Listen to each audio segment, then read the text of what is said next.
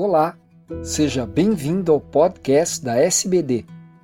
Eu sou Fernando Valente, professor da Faculdade de Medicina do ABC e editor do podcast. Esses programas contam com a participação de grandes diabetologistas brasileiros.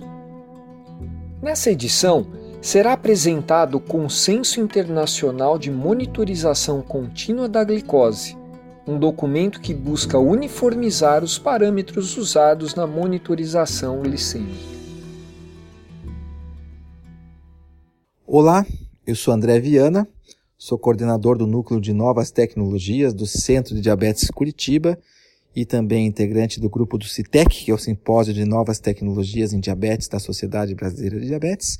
E hoje o assunto é tecnologia eu queria comentar aqui com vocês dois novos artigos, dois novos artigos bastante interessantes que vão fazer parte da prática clínica de qualquer médico endocrinologista que trate diabetes nos próximos anos. Então acredito que vale a pena a gente comentar aí o que, que os artigos vêm a trazer.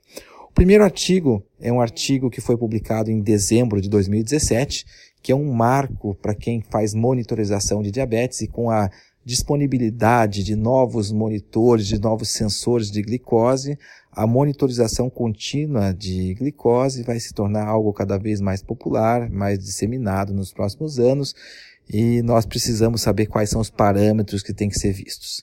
E essa publicação saiu no Diabetes Care em dezembro de 2017, foi um consenso de especialistas, é um consenso de parâmetros de monitorização contínua e é importante todo mundo saber quais são os parâmetros que têm que ser avaliados quando você tem um monitor contínuo de glicose, seja o monitor em tempo real, seja o monitor que é chamado de flash, que é o esquema do Freestyle Libre, né? E qualquer tipo de monitor contínuo agora, ele deve ser padronizado e todos os fabricantes vão trazer gráficos similares, todos serão iguais a partir de então, os novos softwares vão ser padronizados, porque isso foi definido agora nesse consenso de dezembro. E o que nós temos que ver agora, então, é, são parâmetros que vale a pena ser mencionados. O primeiro deles é o tempo no alvo, que é o, o, a seleção de um intervalo de glicose, não um intervalo ideal, não um intervalo padrão, mas um intervalo que seja igual para todo mundo, para que você consiga comparar entre os pacientes e, e, o paciente com ele mesmo se o tempo que ele fica dentro de uma faixa de glicose está melhorando ou piorando e para estudos clínicos também para você poder ter um padrão igual para todo mundo. Seleciona-se então a, o, o, alvo, o intervalo de glicose entre 70, que seria o intervalo mínimo, e 180, que seria o máximo. E a partir daí, fazendo essa seleção igual, padronizada para todos os indivíduos do mundo todo, você consegue saber quanto tempo o paciente passou dentro daquela faixa entre 70 e 180, que é chamado tempo no alvo, que vem do inglês timing range. Timing range ou a sigla TIR, TIR. TIR, que é a sigla do timing range, aquele tempo que o paciente passa ali, pode ser em percentual ou, ou em horas, minutos mesmo. Né? E a partir daí, nós temos o tempo que o paciente passa em cima disso, acima disso, que seria acima de 180, que é o tempo em hiperglicemia, e o tempo abaixo do alvo, que é o tempo em hipoglicemia, que seria abaixo de 70. Então, são três parâmetros que você pode calcular pela monitorização contínua, que é o tempo no alvo, TIR, Timing Range, tempo acima do alvo e tempo abaixo do alvo, Lembrando que o alvo é de 70 a 180. É, o tempo que se usa para fazer monitorização recomendado é de no mínimo 14 dias. Avaliações gráficas, avaliações de tempo no mínimo 14 dias de, de período seriam interessantes. Não, não, não, não significa que você não possa fazer tempos maiores ou menores, mas 14 dias é bastante reprodutível. Você consegue mais ou menos reprodu reproduzir o que você veria ao longo de um mês, dois ou três meses. Né?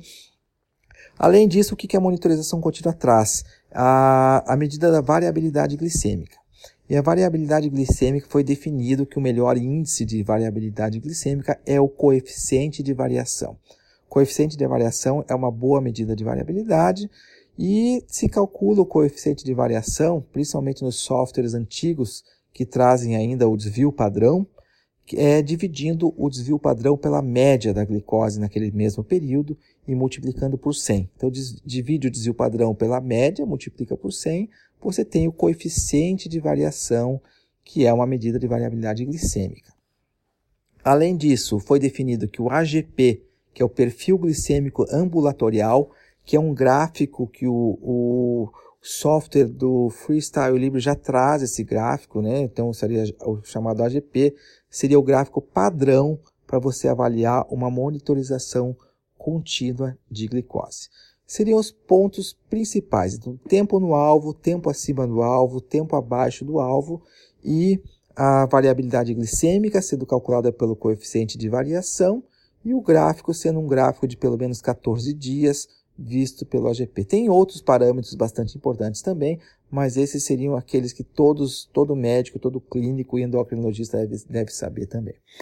É, fora isso, com a média de glicose naquele período estimado, então, por exemplo, é, 14 dias de, de avaliação, de monitorização contínua, você tem uma média de glicose, através daquela média de glicose, você consegue calcular a hemoglobina glicada estimada. Porque o estudo, o principal estudo que o estudo ADAG, um estudo bastante clássico na, na endocrinologia, na diabetologia, esse estudo definiu para cada valor de hemoglobina glicada uma glicose média estimada a partir daquele valor. E nós sabemos, por exemplo, que uma hemoglobina glicada de 7, que seria um alvo para a maioria dos pacientes, equivale a 154 de glicose média estimada. Lógico que tem uma margem de erro para mais e para menos. Então, a partir daí, da média de glicose que você obtém pela monitorização contínua, você consegue estimar quanto que seria a hemoglobina glicada para aquele período. É lógico que isso tem algumas é, restrições, porque às vezes está avaliando só um período de 14, 21, 30 dias, e a hemoglobina glicada de verdade avalia 3 meses. Né? Justamente por causa dessas discrepâncias que ocorrem, o valor da hemoglobina glicada estimada muitas vezes não é o mesmo valor da hemoglobina glicada que o paciente traz do laboratório, por estar sendo avaliado tempos diferentes, que se definiu que teria, um outro, teria esse outro índice né, de, de avaliação, você não vai mais chamar isso de hemoglobina glicada estimada, essa mesma média que é calculada, média de glicose, que vai estimar a hemoglobina glicada, você não vai mais chamar de hemoglobina glicada. Nós teríamos um novo é, uma nova nomenclatura.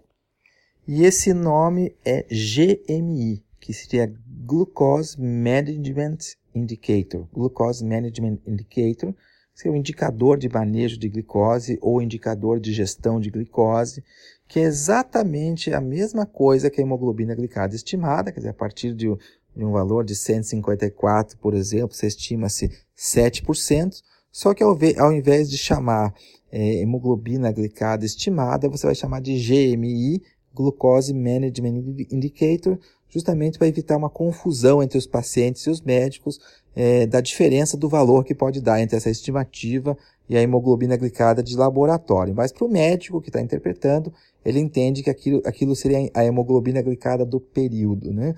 Então é só um, um novo indicador e isso vem bastante explicado, bastante elaborado o porquê, os motivos, né, porque isso está é, tá sendo mudada a nomenclatura num novo artigo que foi publicado agora no Diabetes Care também, de setembro de 2018.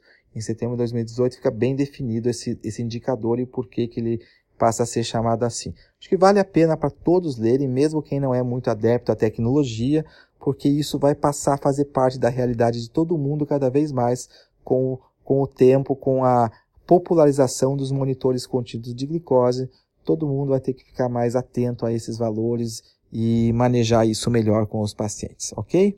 Espero ter é, passado informações bastante, bastante importantes para todos e fiquem sempre atentos aos podcasts da SBD que trazem sempre artigos e informações bastante interessantes. Um abraço a todos.